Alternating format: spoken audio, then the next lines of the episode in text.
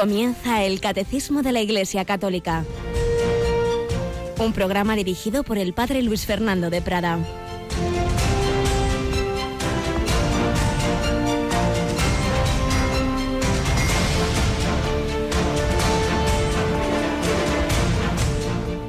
Alabado sean Jesús, María y José. Muy buenos días, muy querida familia de Radio María. Una mañana más. Estamos aquí todos a los pies de Jesucristo resucitado para que nos enseñe, para que ilumine nuestros corazones y nuestras mentes, para que nos aumente la fe, la esperanza, la caridad, las tres grandes virtudes del cristiano, las claves de esa vida cristiana, de esa vida espiritual, en quien creemos en Jesucristo, muerto y resucitado por cada uno, en quien esperamos en Él, que nos quiere dar la vida eterna a quien amamos, aquel que nos ha amado primero, que nos ha amado hasta el extremo, que ha muerto y ha resucitado, a Él y a Él presente en los hermanos. Lo que hagáis a uno de estos, a mí me lo hacéis, porque tuve hambre y me disteis de comer, tuve sed y me disteis de beber. Y hoy nos enseña Jesús en el Evangelio, pedid y se os dará, buscad y encontraréis, llamad y se os abrirá, porque todo el que pide recibe, quien busca encuentra, y al que llama, se le abre. Si alguno de vosotros le pide su hijo pan, le dará una piedra, y si le pide pescado, le dará una serpiente. Pues si vosotros, aun siendo malos, sabéis dar cosas buenas a vuestros hijos, cuánto más vuestro Padre que está en los cielos dará cosas buenas a los que le piden. Cosas buenas. Ah, pues yo le pedí al Señor esto, el otro, no me lo ha concedido. Bueno, cosas buenas. Si vamos al paralelo de este texto en San Lucas, el que se proclama hoy es de San Mateo 7, pero si vamos al paralelo en Lucas, Jesús ahí dice, dará, cuanto más vuestro Padre del Cielo, dará el Espíritu Santo. Esa es la cosa buena por excelencia, no una cosa, una persona divina que se nos comunica. Ese es el fruto seguro de toda oración, la unión con Dios, que Dios se nos da. Y luego, como caminos que nos acercan a Dios, puede darnos esto o esto otro, esto ya particular que pido, bien, o no, porque lo importante es recibir el Espíritu Santo, lo importante es recibir el amor de Dios. Pues en ese camino cuaresmal estamos. Tenemos con nosotros hoy a Cristina Rubio. Buenos días, Cristina. Muy buenos días, padre. Ya llevamos ocho días de la cuaresma, aquí hay que espabilarse, ¿eh? Sí, la verdad es que el tiempo pasa volando y esta cuaresma hay que aprovecharla, como si fuera la última. Así es, así es, y lo será para personas, claro, nunca sabemos cuándo será nuestra última cuaresma.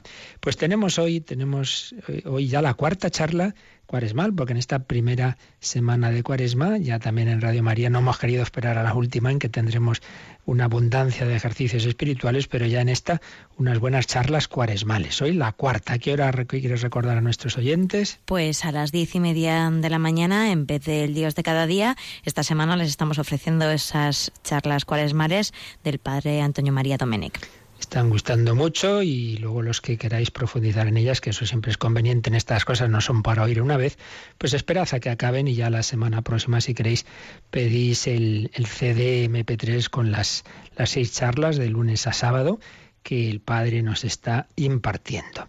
Y el sábado, después de, la, de esa charla cuaresmal, conectaremos con la Catedral de Osma, Soria, Burgo de Osma, porque allí es consagrado el nuevo obispo de esa diócesis y ahí irá Radio María. Así que viviremos un evento de estos importantes en la vida de la Iglesia, la consagración episcopal de un sucesor de los apóstoles, de los que hoy vamos a hablar. Jesús resucitado se aparece a Pedro y se aparece a los apóstoles, eso sí, después de a las mujeres.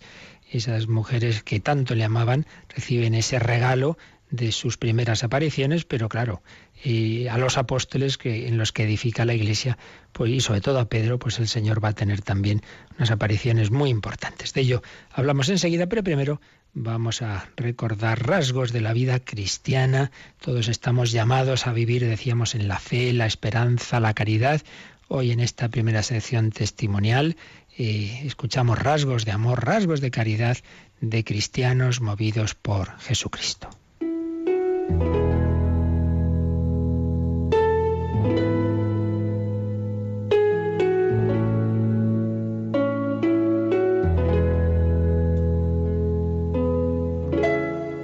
De vez en cuando hemos traído aquí algunas de esas pinceladas, brevísimos artículos que escribía don Justo López Melús, sacerdote operario diocesano fallecido hace unos años, Durante muchos años director espiritual en el Seminario de Toledo, luego confesor en México de, miles de personas y escribía breves y sencillos pero, pero muy enjundiosos artículos y algunos de ellos muy breves los llamaba pinceladas y uno de ellos se titula así, Leche y café.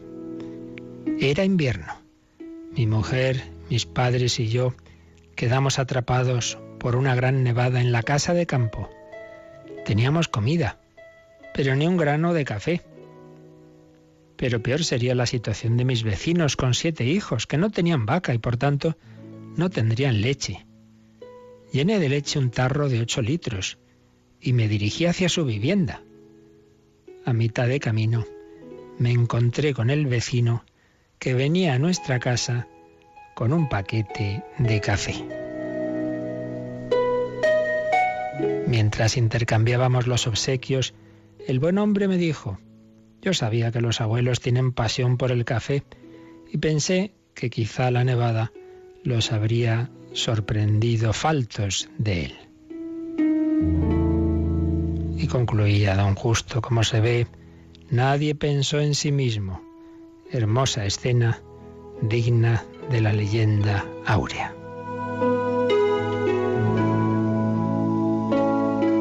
Pues sí, Jesús nos dice, haced a los demás lo que queréis que hagan con vosotros. Ay, cuánto desearía yo ahora tener esto, que alguien me lo trajera. Pues cada uno, en vez de pensar en sí mismo, pensó en el vecino.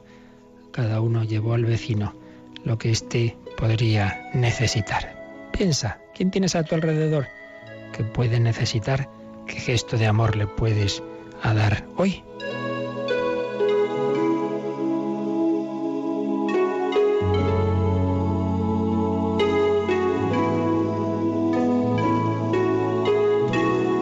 Mayor es el amor cuando se hace a quien no nos ha tratado bien.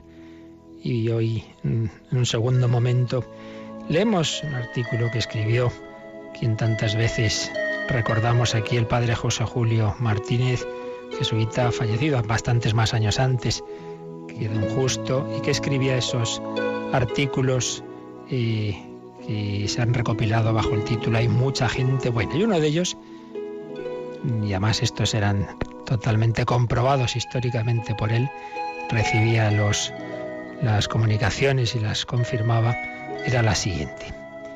Este rasgo me ha sido referido por una vecina de la protagonista, a la que llamaré María. Cambiaba los nombres muchas veces, pero todo lo demás histórico. Murió una hermana de María y el viudo puso pleito a su cuñada por asuntos de la herencia. Aquí no interesa desenmarañar esos asuntos, pero sí indicar que María se sintió tan convencida de poseer todos los derechos que aceptó el pleito y lo llevaba adelante garbosamente, aunque le suponía no pocas molestias y gastos. Para ella había constituido un disgusto inesperado y muy doloroso la apelación de su cuñado a los tribunales. Pero este cuñado cayó enfermo y no tenía quien le atendiese, ya que tanto él como su difunta esposa habían llegado a edad avanzada sin haber tenido hijos. Entonces allí se presentó María, como se presentaba cuando vivía su hermana, y pasaba horas agradables con el matrimonio. Cierto día, el abogado de María le avisó que sería muy conveniente se trasladase a la capital y se presentase en las oficinas del registro de la propiedad para comprobar unas firmas, dar unos testimonios y responder a unas preguntas. De estas diligencias podría depender que fuese más rápida la solución del pleito y más favorable para ella contra las pretensiones del cuñado. Sin embargo, el cuñado continuaba enfermo y era conveniente seguir atendiéndole. María no buscó un suplente para aquella buena hora, podría haberlo hecho. Se despreocupó del registro de la propiedad, de la firma, del pleito, de todo, y pasó las horas de aquel día con la sonrisa de siempre, atendiendo al enfermo, e hizo lo mismo en los días siguientes, sin aludir para nada al pleito en el que él mismo la había embarcado.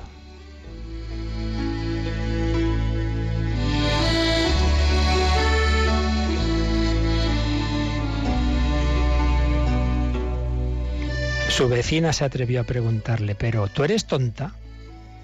María respondió simplemente, soy cristiana. Y concluye el padre José Julio, ya veis que María no desmerece de aquellos hermanos nuestros en la fe que al ser interrogados por el presidente romano del tribunal si estaban locos para dejarse matar por un judío muerto, respondían camino del suplicio, soy cristiano.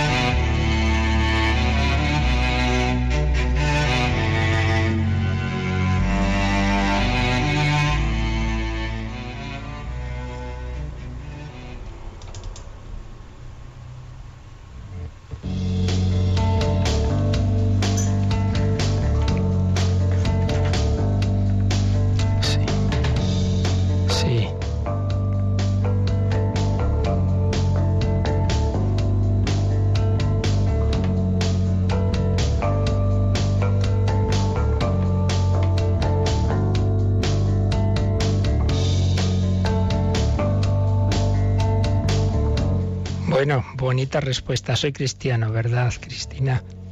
Sí, la verdad es que estas historias siempre nos dejan ahí un poco tocadillos. bueno, pues lo importante es eso, que del corazón pase a nuestras obras. Por cierto, ayer, ayer poníamos ese, ese Via Crucis precioso de, de Paul Claudel y Preman y sé que muchas personas también las dejó muy tocadas. Y, y, bueno, pues el que quiera volverlo a escuchar nos lo puede, puede solicitar como todo. Y la verdad es que el meditar a fondo el santo Via Crucis, pues nos ayuda, claro que sí, a seguir a Cristo y amar como Él nos ha amado. Pero Jesús no solo nos ha mostrado su amor en la pasión, sino también en la resurrección.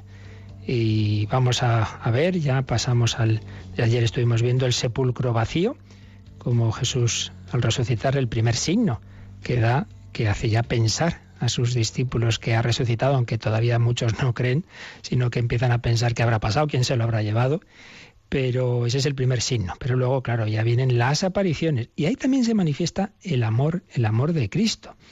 Eh, dice San Ignacio en los ejercicios espirituales que veamos en efecto ese, ese amor que tiene y que se manifiesta en que va a consolar a sus amigos. Fijémonos en este detalle. Eh, Jesús podría haberse aparecido a Pilato, a Caifás, a decir, hombre, ¿os acordáis lo que pasó hace tres días? Y a darles ahí un buen susto. Pues no, no hace eso.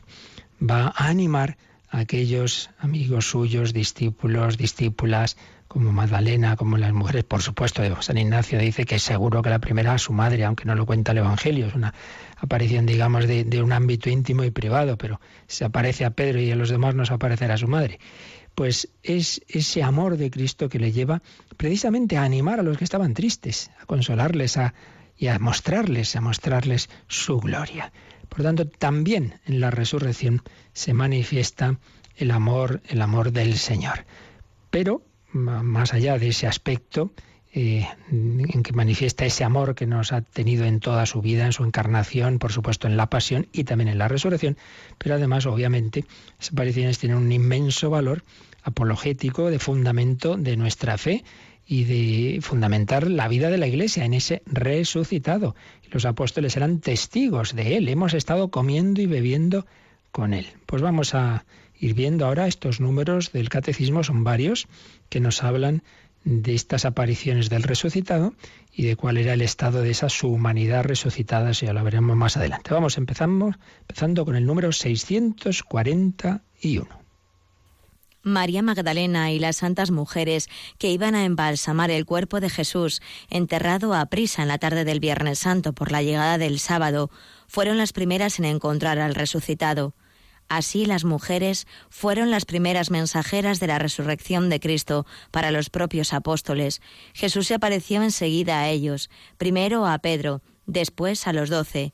Pedro, llamado a confirmar en la fe a sus hermanos, ve por tanto al resucitado antes que los demás, y sobre su testimonio es sobre el que la comunidad exclama Es verdad, el Señor ha resucitado y se ha aparecido a Simón.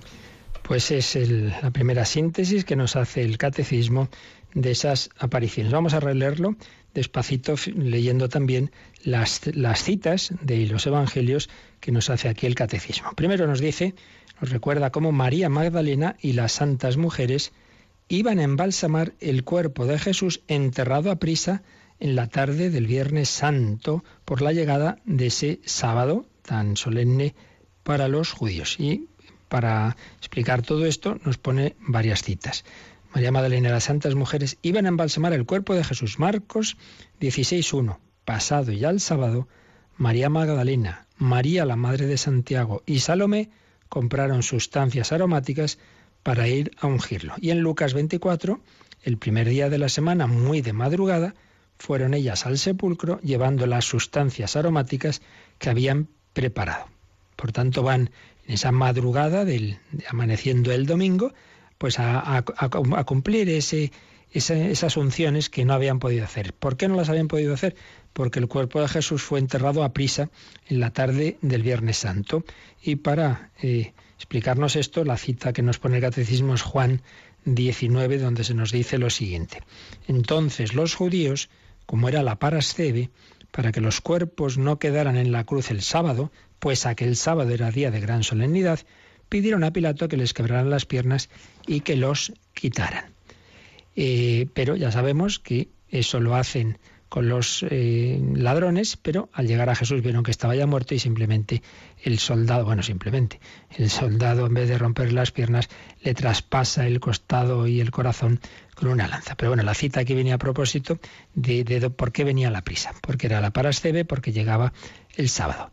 Y un poquito más adelante, en Juan 19:42, como era la parascebe de los judíos, colocaron allí a Jesús, en ese sepulcro nuevo que había cedido José de Arimatea. Colocaron allí a Jesús ya que el sepulcro estaba cerca. Así pues, van las mujeres por la mañana para hacer lo que no habían podido hacer la tarde del viernes.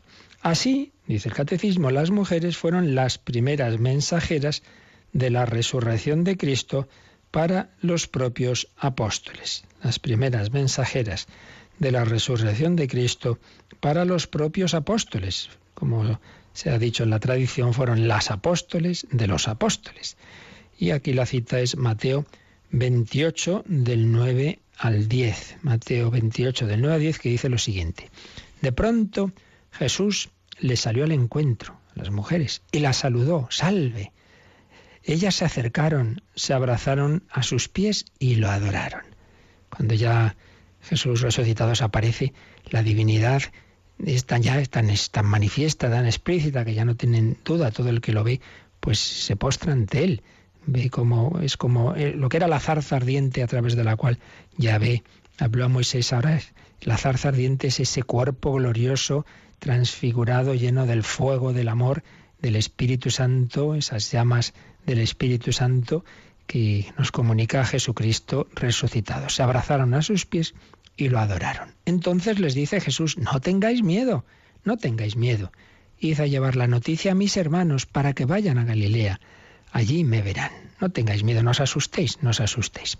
Y también el catecismo nos cita la aparición a Magdalena, porque si vamos Aparentemente uno lee los textos de las apariciones, las resurrecciones son un poco confusos. Parece que en un sitio se dice de una forma, de otra. Bueno, hay que tener en cuenta en primer lugar que estos se han escrito, pues eso, un poco con basado en los relatos iniciales, con las emociones de, ese día y no han pretendido, precisamente es un signo de historicidad lo que puede parecer lo contrario. Cuando uno quiere inventar algo, lo amaña bien, oye, que, que, cuadre aquí todo muy bien. Pues no, se ve que son esos relatos de primera hora en que las cosas tal como han ido ocurriendo las emociones, uno lo cuenta de una forma, otro otro, llega uno, y, pero si uno lo va estudiando con calma, pues va viendo que hay una coherencia muy grande entre todo ello. Entonces podemos pensar esto, van las mujeres, se encuentran el sepulcro vacío, se vuelven corriendo, pero Magdalena, Magdalena no se queda tranquila, entonces vuelve al sepulcro eh, o se queda en el sepulcro ella mientras las demás van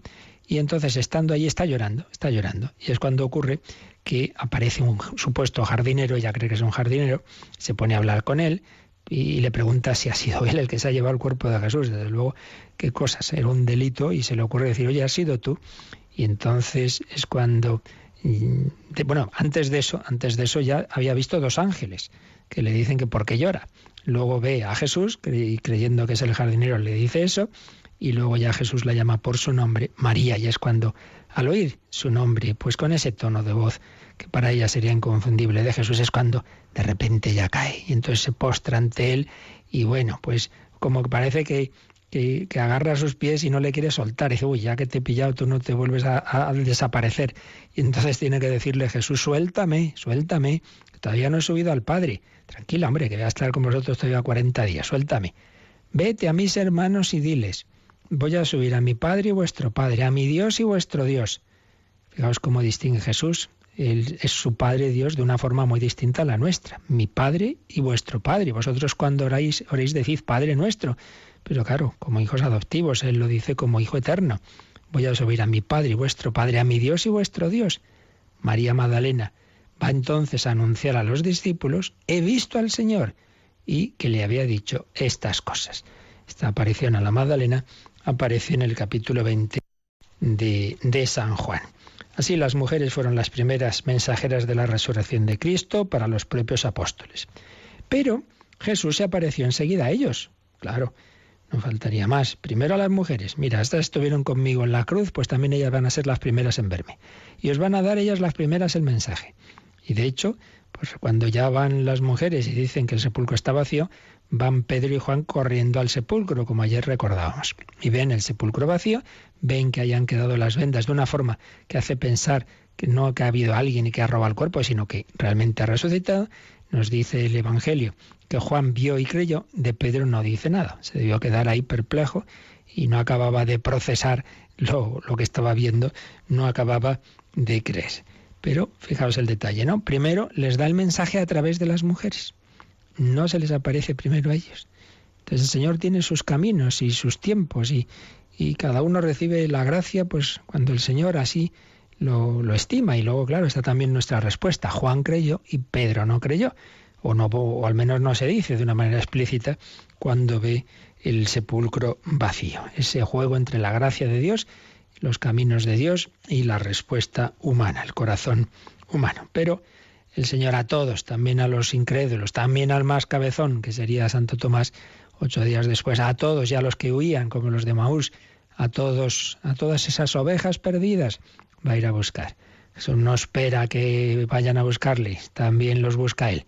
No solo es, hay que complementar esa parábola del hijo pródigo, el padre espera que vuelva el hijo pródigo, pero está también la del buen pastor que no espera, va por la oveja perdida, va por la oveja perdida. Este, pues Jesús se aparece enseguida a ellos, primero a Pedro y después a los doce. Y aquí se nos cita un texto que ya vimos eh, de primera carta a los Corintios de San Pablo, capítulo 15, porque os transmití en primer lugar lo que a mi vez recibí, que Cristo murió por nuestros pecados según las Escrituras, que fue sepultado y que al tercer día fue resucitado según las Escrituras, que se apareció a Cefas y después a los doce. Primero a Cefas, a Pedro, y después a los doce. Cuando se dice los doce, se mantiene el término, digamos, no quiere decir que eran doce. Para empezar, Judas ya no estaba. Y luego también sabemos que en esa primera aparición no estaba Tomás pero es como, como decir, se, apareció al colegio de los apóstoles, aunque no estuvieran todos. Se apareció a Cefas y después a los doce. Pedro el primero. Y aquí también, pues de nuevo, tenemos un signo. Recordamos en todos los evangelios se ha ido manifestando una primacía de Pedro, que sobre todo aparece clarísimo en el texto que ya en su momento vimos a fondo de Mateo 16, dicen los hombres que, soy yo? Pues unos dicen que tal, que cual, y vosotros quién decís que soy yo? Y es Pedro el que dice, tú eres el Mesías, el Hijo de Dios. Y es cuando Jesús dice, y a mi vez yo te digo, tú eres Pedro, sobre esta piedra edificaré mi iglesia, te daré las llaves del reino de los cielos, etc. Esa primacía de Pedro aparece clarísima en ese texto, pero aparecen otros dos textos más. Y uno de ellos lo cita aquí el catecismo. Pedro, llamado a confirmar en la fe a sus hermanos, y esto, la cita que nos pone el catecismo es Lucas 22, 31 y 32. Esto es en la última cena. Entonces Jesús les está anunciando lo que va a pasar y les está anunciando que le van a abandonar y, a Pedro le dice que le va a negar. Cuando Pedro dice, no, no, no, no, aunque todos yo no, pues hijo, esta misma noche me negarás, cuando cante el gallo tres veces ya me habrás negado. Pero a la vez que le hace esa, esa profecía triste de que le va a negar, pero en cambio Jesús le dice estas otras palabras. Simón, Simón, mira que Satanás os ha reclamado para cribaros como al trigo. Pero yo he rogado por ti, a fin de que tu fe no desfallezca. Y luego tú, cuando te hayas vuelto, otras audiciones te hayas convertido, te hayas recuperado, confirma a tus hermanos. Fijaos qué texto tan significativo. Primero, Simón Simón, le llama por ese nombre propio. Fijaos que distinguimos Simón Pedro. Simón era el nombre de siempre y Pedro el que le pone Jesús. Y aquí vemos, pues como en, todos y también en, los papas hay que distinguir lo que es la persona particular, Simón, y lo que es eh, eh, la actuación, el ministerio en cuanto, en cuanto papa. Simón era débil, era pecador e iba a negar a Jesús. Pero en cuanto Pedro, en cuanto está asistido por el Espíritu Santo, entonces lo que dice ya no es ocurrencias de Simón. Mira que eso no te lo ha revelado la carne y la sangre, sino mi Padre que está en los cielos. Cuando, cuando le responde a Jesús, tú eres el Mesías, el Hijo de Dios, entonces Jesús le dice, eso te lo ha dicho mi Padre del cielo, eso no viene de ti. Pero lo que sí vino de él fue lo que vino a continuación cuando Jesús empieza a anunciar la pasión y, entonces Simón dice, oh no, Señor, no te puede ocurrir eso. Entonces Jesús va y le dice, apártate de mí, Satanás, que piensas como los hombres, no como Dios. Pues ya otra vez volvía a ser Simón. Ya eran, sus ideas particulares. Pues así lo vemos en la historia de la Iglesia. Los papas, en cuanto papas, en cuanto han ejercido ese ministerio en cuanto tales, han proclamado un dogma, etcétera, tienen esa asistencia del Espíritu Santo. Luego a nivel particular pues, pueden ser tan pecadores como los demás, y así lo hemos visto, pues por desgracia a veces en, en papas pues muy lamentables moralmente, etcétera. Pero esto cada uno de nosotros, en cuanto cristianos, en cuanto, por ejemplo, un sacerdote, pues en tanto en cuanto está celebrando la misa o confesando, pues ahí quien, quien actúa es Cristo. Y aunque el sacerdote esté en pecado mortal, que pudiera estar, pues no por eso deja de ser válida la misa o la confesión. Pues bien, aquí Jesús se lo dice, Simón, Simón, ahí su nombre propio. Mira que Satanás os ha reclamado para cribaros como al trigo. Es decir, como que el demonio le pide permiso a Dios para tentar. Si, si Dios no se lo da, por supuesto, el demonio no puede hacer más de lo que Dios permite. Y en el Padre nuestro no decimos que no tenga tentaciones, sino no nos dejes caer. Por lo tanto, Dios ve que es bueno que tengamos tentaciones, que tengamos lucha. En la lucha se fortalece uno. Oye, vamos a jugar, a pasarlo bien. Venga, 11 contra 2. Oiga, ¿qué partido es ese? 11 contra 2. ganaremos, pero no tiene gracia. Bueno, pues la vida cristiana no puede estar sin, sin lucha, sin dificultades. Ahí es donde uno se fortalece, es donde uno madura. Pues también los apóstoles fueron tentados por Satanás y cayeron, y cayeron. Le abandonaron, aunque al final San Juan sí que está, y sobre todo cayó Pedro. Pero yo he rogado por ti, bueno, cayó Simón, para ser precisos, pero yo he rogado por ti, yo he rogado por ti, a fin de que tu fe no desfallezca. Sí, eh, Satanás te va a tentar y vas a negarme. Pero vas a negarme por miedo, por cobardía, no porque dejes de fiarte de mí, de quererme, tu fe no va a desfallecer. Y tú cuando vuelvas, cuando ya te hayas convertido, cuando te hayas arrepentido, pues entonces, cuando vuelvas, que será en la resurrección, confirma a tus hermanos. Entonces tiene aquí esta misión Pedro de confirmar a los hermanos, de confirmar la fe, la fe que no perdió. Lo que perdió pues fue el valor, ese momento de, ofuscación esa noche, el que primero se había lanzado ahí con la espada a defender a Jesús, luego en cambio salió corriendo y eh, ante lo que dice una criada empieza a negar, no, no, no, no, yo no soy discípulo suyo. Yo he rogado por ti para que tu fe no desfallezca y tú confirma a tus hermanos. El Papa, en cuanto Papa, Pedro, sucesor de Pedro, pues tiene esa tarea de confirmar a los hermanos en la fe. Así pues, apariciones de, de Jesús a los apóstoles, pero primero, antes que a los demás, a Pedro. Pedro, llamado a confirmar en la fe a sus hermanos, ve al resucitado antes que los demás y sobre su testimonio es sobre el que la comunidad exclama, es verdad, el Señor ha resucitado y se ha parecido a Simón. Lucas 24, 34, pues los apóstoles primero mm, creen que Jesús ha resucitado porque se lo cuenta Pedro. Todavía no se les ha parecido a todos ellos. Eso será enseguida. Así que vemos primero a las mujeres, luego a Pedro y luego ya al grupo de los apóstoles del que falta en ese domingo Tomás y a él se le aparecerá después. Y luego ya a otros, como cuenta San Pablo, y años después, de otra manera ya distinta, al propio Saulo, cuando no simplemente era una oveja perdida, sino que iba a perseguir a los cristianos. El amor de Cristo que a todos los hombres se nos quiere comunicar, porque nos ama con un amor extremo que no solo nos ha manifestado ciertamente de una manera extrema, dramática, en la sangre de la cruz, sino también ahora. Jesucristo te ama ahora resucitado y nos ama desde la Eucaristía, tanto amor para quedarse con nosotros todos los siglos a pesar de profanaciones, de frialdades, de veces que pasamos del Señor, que vamos a la iglesia como a cualquier otro sitio, que comulgamos fríamente o comulgamos mal. Solo se explica todo esto por ese amor tan grande que nos tiene el Señor. Vamos a quedarnos dándole gracias por su amor, vamos a darle a pedirle que aumente nuestra fe, nuestro agradecimiento, nuestra respuesta de amor.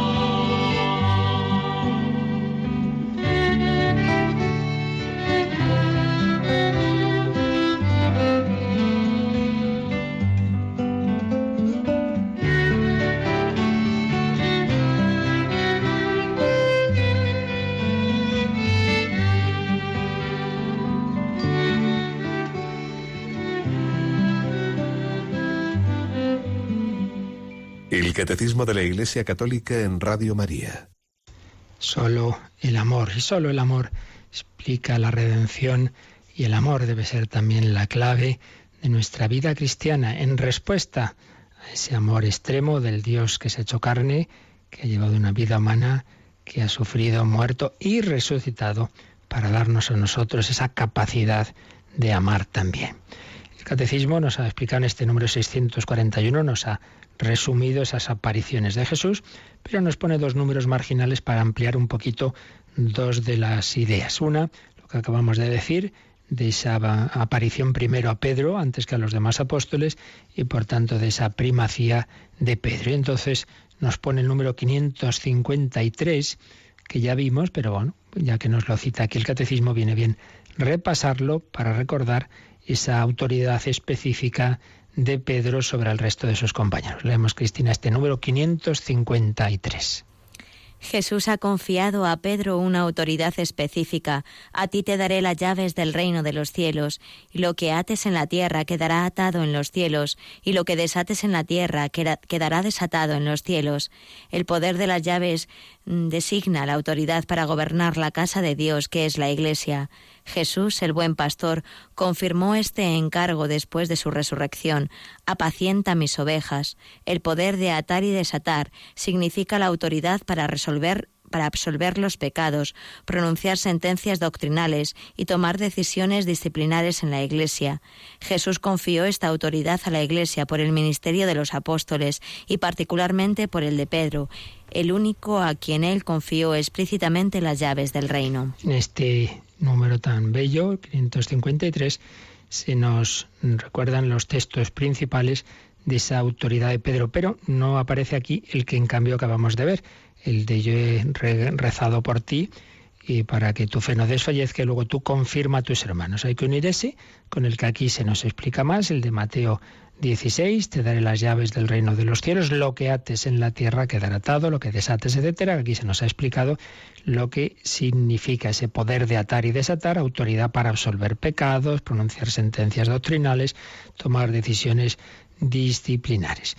Pero también nos ha recordado otro texto que ya veremos, que, porque es del, precisamente una aparición de Jesús resucitado, una de las últimas que se nos relata, que es eh, junto al lago de Tiberíades, ya en Galilea, cuando tras aquella pesca de la mañanita, de, después de haber estado toda la noche sin pescar nada, los apóstoles, siete de ellos, y Jesús les, dice echad la red a la derecha, etcétera. Bueno, pues al final tiene ese diálogo con Pedro donde le dice, Simón, hijo de Juan, ¿me amas más que esto? Sí, Señor, tú sabes que te amo. Pastorea mis ovejas, apacienta mis ovejas, apacienta a mis corderos. Es otro texto en el que vemos esa relación especial de, Jesús con Pedro y esa misión particular. Y las llaves del reino de los cielos, atar, desatar, confirmar en la fe, pastorear a las ovejas. Este es uno de los números marginales que nos pone el catecismo, pero también nos pone el 448. ¿Por qué? Porque hemos visto que cuando Jesús resucitado se aparece a la Magdalena, a las mujeres, a los apóstoles, estos se quedan asombrados y, claramente ven que es el Señor, que es que, que es que aparece la divinidad de Cristo resplandeciente. Volviendo a los ejercicios de San Ignacio, que los escribe cuando él no sabía teología, pero era por la experiencia tan fuerte que había tenido de, Cristo en, en, su conversión, en esos meses, sobre todo en la cueva de Manresa, pues él señala cómo, así como en la pasión, parece que, que, no es Dios, la divinidad se esconde. Nadie diría que sí, flagelado, coronado de espinas, humillado, cargado con la cruz, crucificado, nadie diría que es Dios. La divinidad se esconde. En cambio, dice, en la resurrección aparece eh, los efectos de esa divinidad tan, tan claramente, tan explícitamente, es el Señor. Y entonces, Catecismo nos, nos recuerda que miremos un número que ya vimos también, el 448, cuando empezábamos viendo la Cristología, las primeras catequesis que hicimos sobre Jesucristo, las tenemos recopiladas en una primera recopilación de catequesis de Cristología, pues ahí uno de los primeros puntos que vimos es cómo se llama a Jesús en, el, en la Biblia. Pues uno de los nombres es ese, claro, el nombre propio Jesús, pero también vimos Hijo único de Dios, Mesías, Hijo del Hombre, y este nombre, Señor, Señor. Entonces, ¿cómo le llaman eh, las mujeres y los apóstoles a Jesús en la resurrección normalmente así, Señor. Es el Señor. Y particularmente cuando se aparece a Tomás, Señor mío y Dios mío. Es clarísimo, ya no hay duda. Jesús es el Hijo eterno de Dios, tiene la misma divinidad del Padre, Dios de Dios, luz de luz, diremos en el credo. Es el Señor. Pues bien, por eso, como aquí se nos ha citado estas palabras de los apóstoles que dicen, es verdad, el Señor ha resucitado y se ha parecido a Simón, el Señor. Por eso nos sugiere el catecismo que releamos este número 448, donde se nos era uno de los que dedica el catecismo a explicar el título Señor. Pues vamos a hacerle caso, Cristina, y leemos este 448. Con mucha frecuencia en los Evangelios hay personas que se dirigen a Jesús llamándole Señor. Este título expresa el respeto y la confianza de los que se acercan a Jesús y esperan de él socorro y curación bajo la moción del Espíritu Santo, expresa el reconocimiento del misterio divino de Jesús. En el encuentro con Jesús resucitado se convierte en adoración, Señor mío y Dios mío. Entonces toma una connotación de amor y de afecto que quedará como propio de la tradición cristiana. Es el Señor. Pues muy bello este número donde nos va mostrando la gradación que se fue produciendo. En unos primeros momentos, al principio de la vida pública de Jesús, hay personajes que se dirigen a Jesús llamándole Señor, pero no quiere decir que ya estaban reconociendo su divinidad, sino pues un señorío, una dignidad especial, alguien que hace milagros, pues todavía, claro, todavía no tenían claro ni los mismos apóstoles. Recordáis que cuando Jesús calma la tormenta en el lago se quedan diciendo, pero ¿quién es este? ¿Pero quién es este? Que hasta el viento y el mar le obedecen que ya lo explicamos en su momento, Jesús no empieza el primer día diciendo que soy la segunda persona santísima de. No, parece como un maestro, como un rabí, poco a poco les va mostrando por los hechos, por su, su forma de ser, por su doctrina y por los milagros, van viendo que, pero que este es alguien muy especial, es algo progresivo. En primer momento, pues un, un, título que indica pues una especial dignidad y señoría. Pero dice después que bajo la moción del Espíritu Santo, el título expresa el reconocimiento del misterio divino de Jesús. Y eso ya llega al culmen en la resurrección. En el encuentro con Jesús resucitado, ese reconocimiento se convierte en adoración. Señor mío y Dios mío. Pero una adoración la propia, la adoración cristiana no es la adoración de otras religiones a un Dios lejano que está ahí en lo alto. Entonces yo me postro y reconozco que es mi creador, que está muy bien. En absoluto lo estamos criticando, pero no es simplemente eso. La adoración cristiana incluye esta connotación, dice el catecismo, de amor y afecto. De amor y afecto. No nos olvidemos que la primera adoración a Jesús fue al niño Jesús fue a ese niño por los pastores y los magos. Postrándose lo adoraron. ¿Cómo adoraron a un niño? Pues sin duda, además de postrarse, besándolo. Entonces, esto lo explicaba preciosamente Benedicto XVI en la primera JMJ a la que él asistió como papa, la de Colonia, precisamente, en su tierra alemana, que es que tenía ese lema, hemos venido a adorarle porque, según la tradición, están allí enterrados los, los magos de, de Oriente, en Colonia.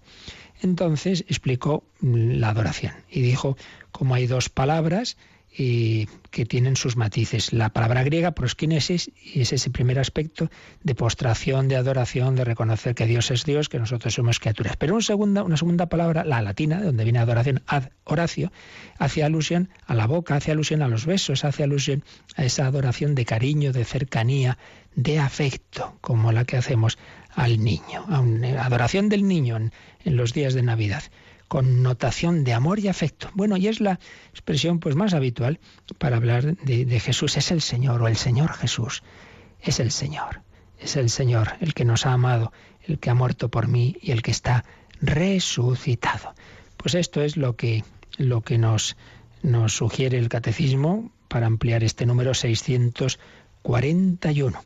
Para terminar nuestra reflexión de hoy, sobre este número. Seguiremos, los siguientes siguen hablando también de las apariciones. Recogemos algunas de las ideas que expone el cardenal Sembor en su estupenda Cristología. Eh, Dios ha enviado a su Hijo y uniéndolo con lo que veíamos ayer del sepulcro vacío. Dice que las dos, los dos aspectos, sepulcro vacío y apariciones de Jesús, ambos se, son, son testimonios los dos que se complementan mutuamente. Como ayer vimos, Simplemente el sepulcro vacío de por sí no nos lleva a la fe en la resurrección. Bueno, podían haberlo robado o como pensaron los, eh, judíos, etcétera, eh, pero, pero, pero era un dato necesario. Si ha resucitado, el sepulcro tiene que estar vacío. Pero eso se complementa con las apariciones. Eh, entonces, sí, sí, está, está vivo, está resucitado, se me ha aparecido. Entonces, claro, por eso está el sepulcro vacío. Las apariciones sin el sepulcro vacío, pues sería decir, bueno, pues será un fantasma, serán apariciones de muertos, como el Evangelio de San Mateo cuenta que hubo bastantes tras la muerte y, y, resurrección de Cristo. Pero cuando están los dos datos unidos, pues son ya lo que, lo que da esa certeza de que Jesús ha resucitado no simplemente volviendo a la vida anterior, sino entrando en otro tipo de vida.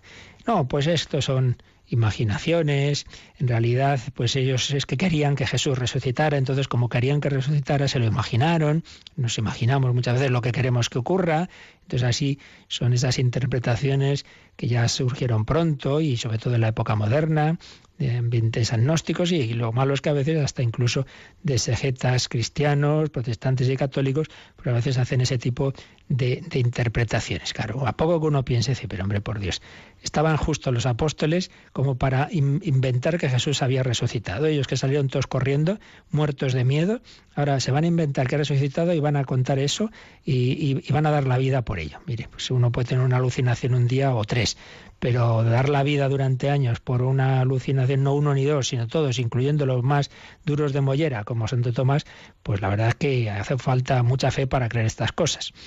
Y así lo comenta el Sembo. Nunca dijeron que esperaban alegres una aparición del Señor resucitado. Más bien reaccionaron incrédulos ante el anuncio del sepulcro vacío y del mensaje de los ángeles que les trajeron las mujeres. Fijaos que en un primer momento, cuando las mujeres cuentan y que han visto al Señor y tal, en Lucas 24:11 dice, ellos tuvieron por un desvarío todas aquellas palabras y no les creyeron. Buah, estas están como un cencerro, diríamos hoy. Lo tuvieron por un desvarío. En la tarde de Pascua Jesús se apareció a los once y les echó en cara su incredulidad y dureza por no haber creído a los que le habían visto resucitado. Oiga, puestos a inventar, pues uno no pone en el Evangelio que el Señor les regañó les echó en cara su incredulidad y dureza. No estaba lejos de los discípulos la idea de que las apariciones de Jesús podían ser fantasmas. Por eso Jesús dirá que no, miradme que soy yo, mirad mis manos y mis pies. Y es que eh, se creía en el judaísmo y en general en la antigüedad que se pensaba que las almas, los espíritus muertos podían aparecer. Esto aparece en el Antiguo Testamento, como cuando el rey Saúl consulta aquella pitonisa de Endor. Pero no, no eran apariciones de un muerto, no era un fantasma, eso hubiera sido suficiente para reconocer a Jesús como un profeta poderoso en palabras y obras, que dicen los de Maús al principio de su diálogo con el misterioso caminante que resulta que era el propio Jesús. No, no era eso, sino que son apariciones pascuales de Cristo resucitado glorioso, y son esas apariciones las que explican la fe de los discípulos, no al revés algunos dicen, no, como tenían fe, entonces ellos mm, de alguna manera crean en su subconsciente las apariciones, que eso no tiene ninguna lógica, ninguna. Y es precisamente el Señor el que les muestra su cuerpo y les hace ver sus manos y sus pies, sus heridas, les hacen ver que es el mismo, pero por otro lado es el mismo, pero no es lo mismo, está en un estado distinto. Así es el Señor, el Señor el que, el que va tocando sus corazones y el que va convirtiendo esa incredulidad y dureza inicial, la va convirtiendo. Incluso al que más tardó, Tomás, una semana después, que cae ante el Señor y gracias precisamente a esa incredulidad y gracias a esa dureza de corazón tenemos el final del Evangelio, la, al final del Evangelio la mejor profesión de fe, Señor mío y Dios mío. El que más mm, tardó en creer al final, pues es el que profesa la fe con una expresión que quién se lo iba a decir al bueno de Tomás, y durante siglos y siglos millones de cristianos íbamos a decir y rezar, particularmente lo solemos hacer en la consagración, reconocer que lo que parece pan es Jesucristo, Señor mío y Dios mío. Pues al Señor le pedimos que ese cuerpo glorioso nos transforme, nos santifique, nuestra oración, nuestra adoración y particularmente en nuestras comuniones. Alma de Cristo, santifícame, cuerpo resucitado de Jesucristo, sálvame. Así lo pedimos y podéis también ahora hacer vuestras consultas.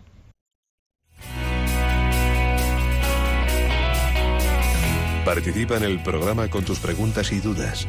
Llama al 91 153 8550. También puedes hacerlo escribiendo al mail catecismo arroba radiomaria.es. Catecismo arroba radiomaria.es.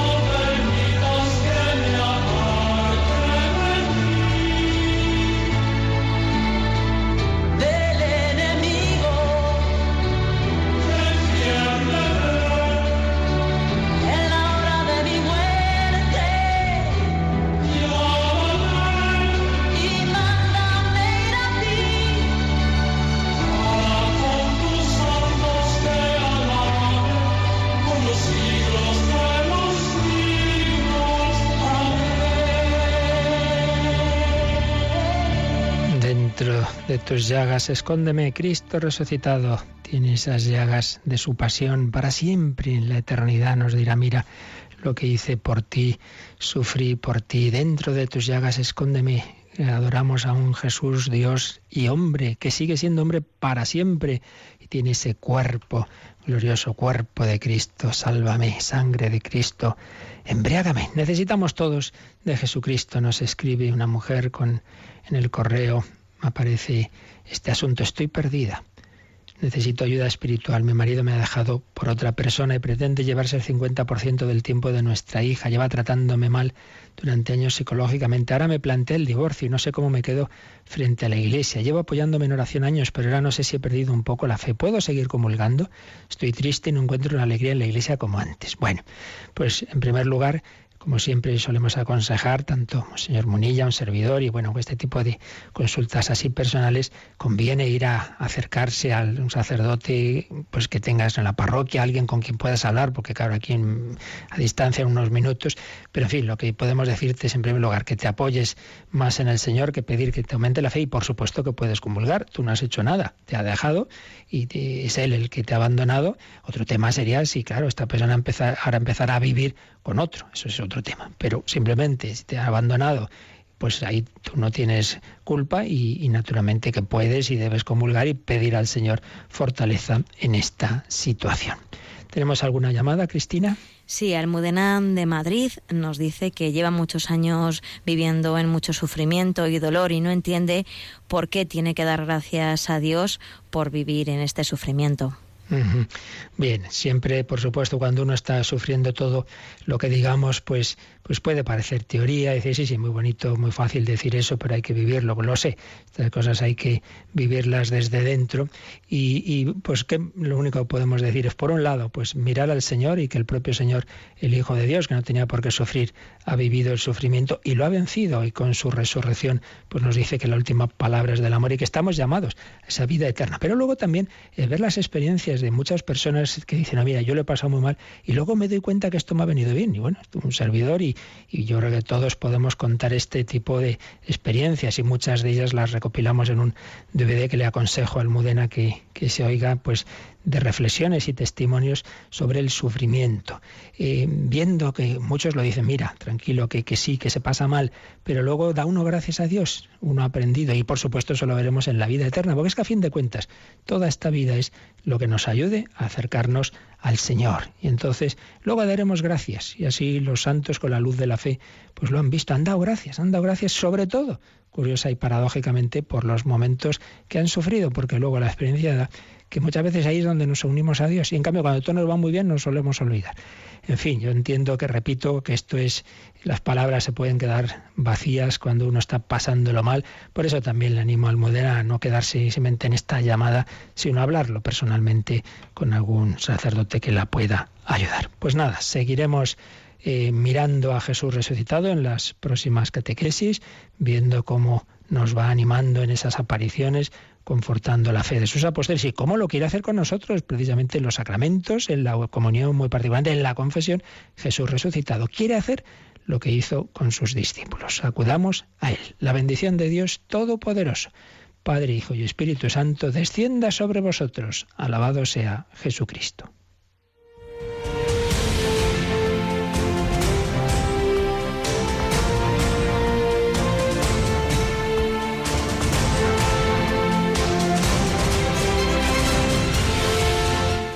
Han escuchado en Radio María el Catecismo de la Iglesia Católica.